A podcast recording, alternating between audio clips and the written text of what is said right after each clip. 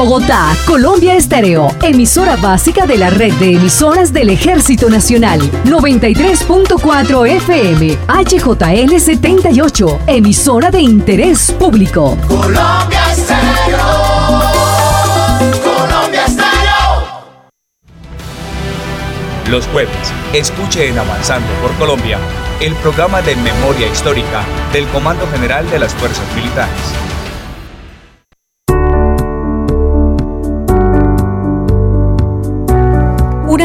Un minuto, muy buenas tardes. Saludo cordial para todos los oyentes que a esta hora se vinculan a la sintonía de Avanzando por Colombia. Como siempre, temas relacionados con nuestras víctimas en el país. ¿Qué estamos haciendo los colombianos? ¿Cómo los vemos y cómo tratamos que ese dolor se transforme en hechos, en obras? Obras como la que tenemos en este momento a través de una producción, un libro que tenemos en nuestra mesa de trabajo y del cual les estaremos hablando. Se trata de Huellas, Arte y Memoria. Vamos a saludar a nuestros invitados el día de hoy, como siempre, la teniente Camila Otálora. Ella es antropóloga y desde luego pertenece al Comando Conjunto Estratégico de Transición y Memoria Histórica. Teniente, bienvenida, buenas tardes. Muchas gracias, Nidia. Muy contenta de estar aquí con ustedes. Bueno, para nosotros también es un placer porque hablar de antropología y hablar de memoria histórica siempre es un gusto y particularmente cuando estamos generando un bienestar para muchas familias y muchas víctimas en el país.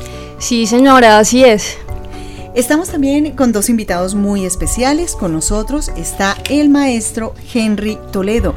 Es autor de esta obra que además estuvo recientemente en el Centro de Ferias y Exposiciones en Corferias, presentando todas una línea de imágenes importantes que tienen que ver con las partes del cuerpo, con los momentos, con el sentir de nuestros héroes bicentenarios. Maestro Toledo, de verdad es un gusto tenerlo con nosotros. Muy buenas tardes. Buenas tardes a todos, Nidia, ¿cómo estás? Eh, en estos momentos pues estamos eh, casi que siguiendo el impulso a este libro Huellas, Arte y Memoria, eh, en honor a todas las víctimas del conflicto, en especial a todos los miembros de las fuerzas militares que sufrieron en algún momento una tragedia. Y saludamos también a Ángelo López, otro de esos maestros que está trabajando por el arte, por la cultura y, lo más importante, por nuestras víctimas a través de sus producciones y sus creaciones. Ángelo López es artista plástico. Bienvenido, muy buenas Oh, tardes. Buenas tardes, Nidia. Muchas gracias por la invitación y también pues muy, muy contento de estar acá. Bueno, para nosotros es un gusto poder entrar en materia sobre un libro tan interesante que además fue un hit en la feria. Estamos hablando de Huellas. ¿Cómo nace la historia de Huellas, maestro Toledo? Huellas, Arte y Memoria nace de dos, mm, de dos artistas que se unen para hablar de el trabajo realizado por las fuerzas militares, en especial por todos los oficiales, suboficiales y soldados que en determinado momento fueron víctimas del conflicto. Estamos hablando de soldados eh, amputados, secuestrados, em, eh, con problemas psiquiátricos, que nadie, absolutamente nadie, les había eh, dado un escenario para mostrar esos, esos problemas que habían sufrido. Esto es un homenaje a cada uno de esos seres. No solo estamos hablando de, de estos militares, sino también de sus familias y de sus núcleos familiares que resultaron afectados. Eh, Esta obra tiene una historia en cada página. Hablemos, por ejemplo, de Olvidados, maestro Toledo. Olvidados es, yo creo que una de las obras más significativas mías que están en el libro y que habla sobre el sufrimiento de los, de los campesinos colombianos.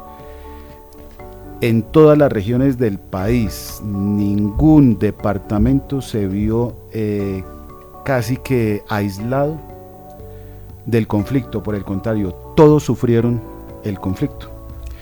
Y estos, estos, mm, estos mm, campesinos eh, deben de tener un reconocimiento ya que ellos nos están prestando en estos momentos sus tierras para hacer un proceso de paz.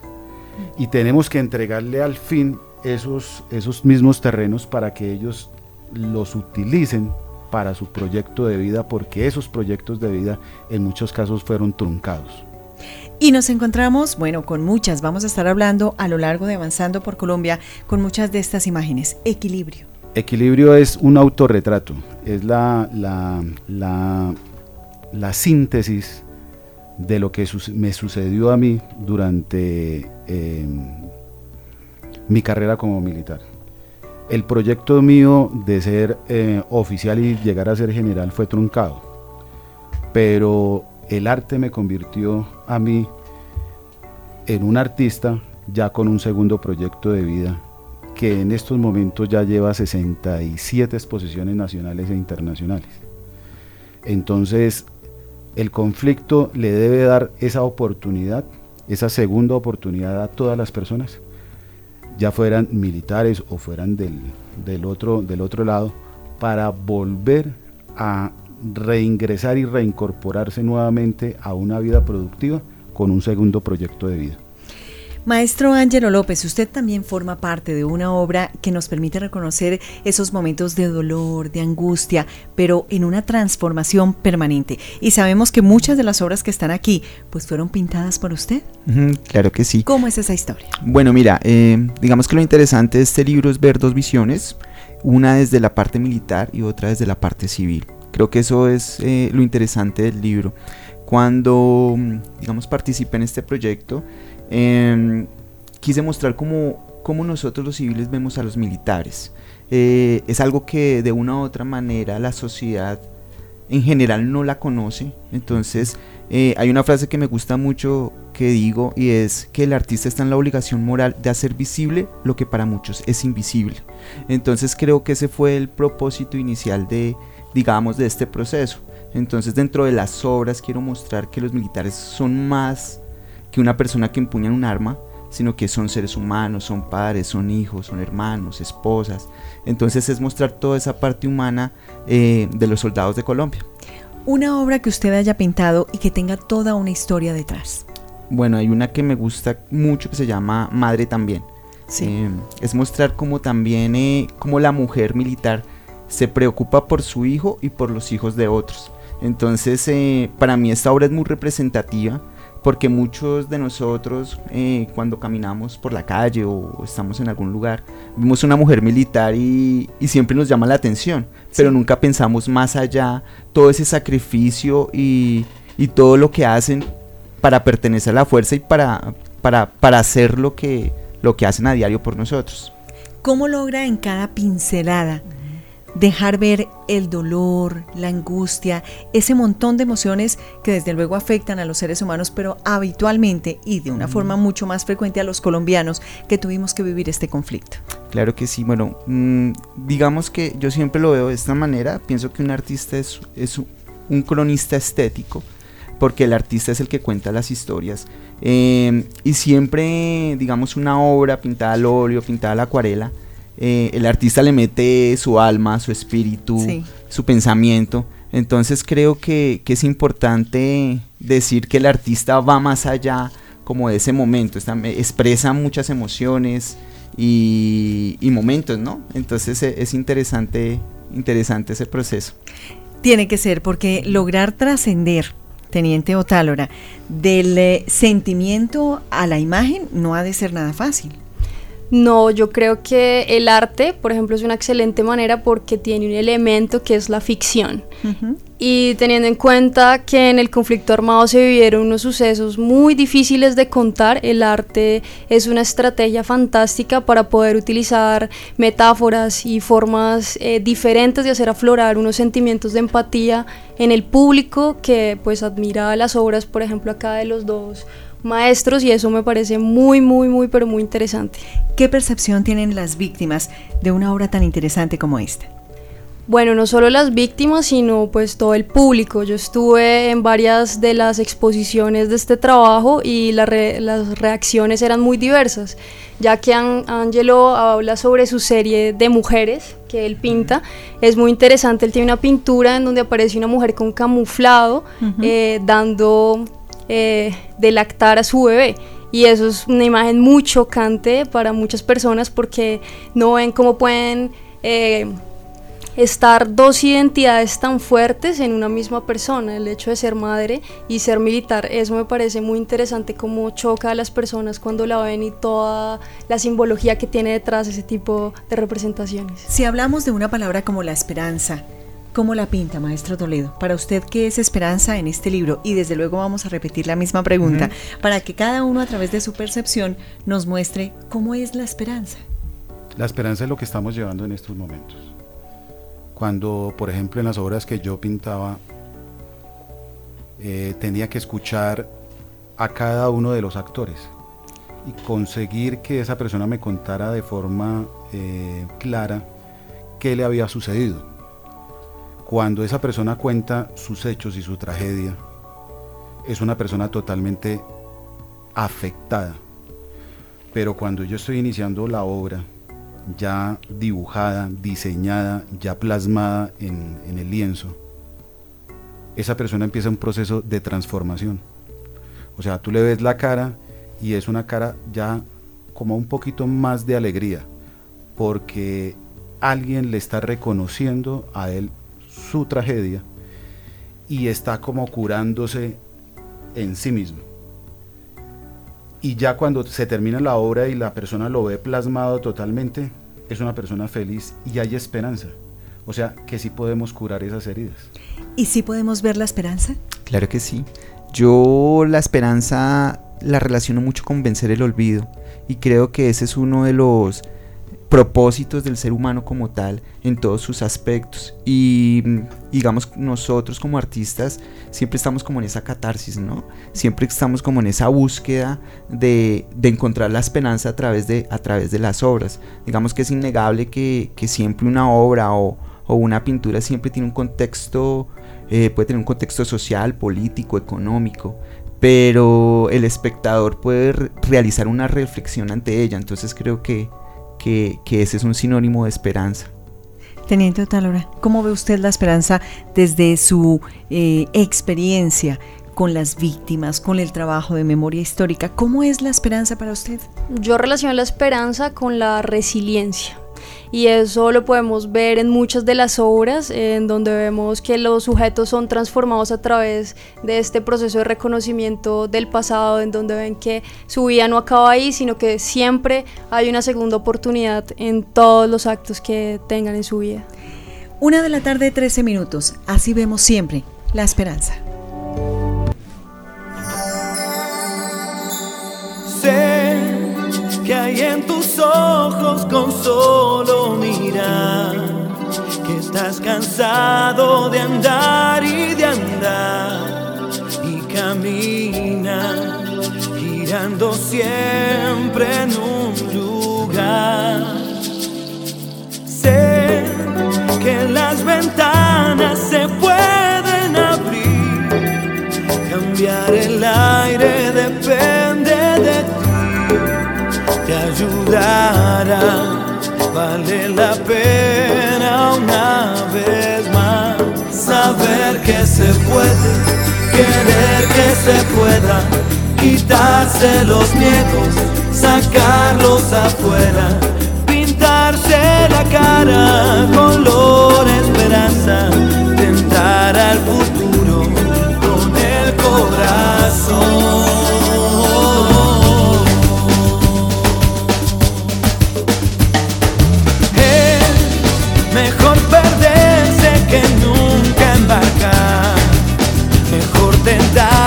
Dejar de intentar, aunque ya ves que no es tan fácil empezar.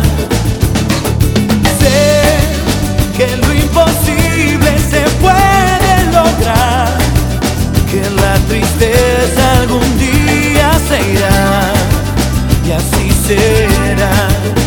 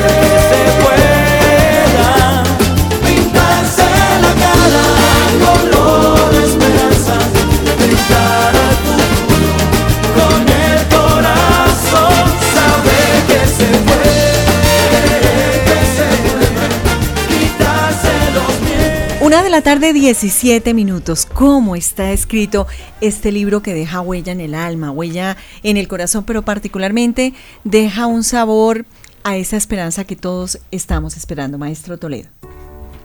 Este, este libro es demasiado importante para la historia de, Colombia. Este libro lo tuve la oportunidad de ir a la ciudad de Medellín o estando en la ciudad de Medellín y a presentarlo con el em, con todas las personas que realmente pertenecen a cada uno de los comités de víctimas del conflicto. Y ellos no imaginan que uno le pueda hacer tanto homenaje a una persona. Cuando le empieza a explicar a uno eh, el libro, por ejemplo, el protocolo está escrito por el maestro escultor Julio Londoño él es eh, un maestro antioqueño que ha apoyado mucho a los militares que han tenido eh, procesos de discapacidad por mina. Y él con su fundación les ha ayudado a que sencillamente se vuelvan cierta, de cierta forma artistas. Entonces los incluyó dentro de un curso y durante unos meses les dio eh, pintura y dibujo. Entonces esta persona realmente conoce la afectación de los soldados desde abajo, desde, desde eh, el momento en que están haciendo ese proceso de recuperación por ser amputados. Sí. El libro se divide primero en estos momentos, pues eh, estoy yo con las obras de, la, de, de mi proyecto Tragedias y Reconciliación, 55 años de víctimas, que son 57 obras que hablan de las víctimas. En, el libro no aparecen todas las obras, pero eh, el proyecto cuenta con esa cantidad de, obras. Y está con el proyecto de Angelo, que en estos momentos se llama Angelo ¿cómo? Eh, en modo patrio. En modo patrio. Sí. Y lo que hablaba Angelo son dos visiones totalmente diferentes. Una desde la parte militar sí. y una de la parte civil, que se complementan muy bien porque buscan hablar de todos los actores del conflicto. Ahorita Angelo hablará sobre otros, otros, mm, otras personas, otros seres que participaron eh, durante todo este tiempo en el conflicto y que también se les debe hacer su proceso de reconocimiento. Es definitivo y cuando usted, maestro Toledo, habla de esos héroes bicentenarios, como los reconocemos hoy en día, pues tenemos que hablar de esa fortaleza interior que tienen. En cada una de las imágenes vemos esa fortaleza, pero además tienen la sensibilidad, a veces uno se pregunta cómo logran eso, ¿no? Tener la sensibilidad del artista y la fortaleza del militar. Logran mezclar eso de una manera magistral. Exactamente. Hay, una particularidad. Eh, que de pronto Angelo y yo vivimos completamente. Cuando tú escuchas a una víctima, te metes tanto en el cuento de esa víctima que asumes esa tragedia personal. Sí. Y, esa, y, no, y no fue, como no fueron solo una tragedia, sino fueron más de, en mi caso, más de 50 personas que se escucharon. A mí me afectaron cada una de esas, de esas personas cuando me, empecé a desarrollar cada una de las creaciones, en las horas de la tarde, casi entrada de la noche, me tocaba ir a hacer ejercicio. Y casi que hacer ejercicio extremo para poderme quitar ese sufrimiento de esa persona porque eran más o menos 12 horas diarias pintando a esas personas y viviendo su tragedia, porque si yo hablo de una tragedia yo no puedo presentar una persona feliz.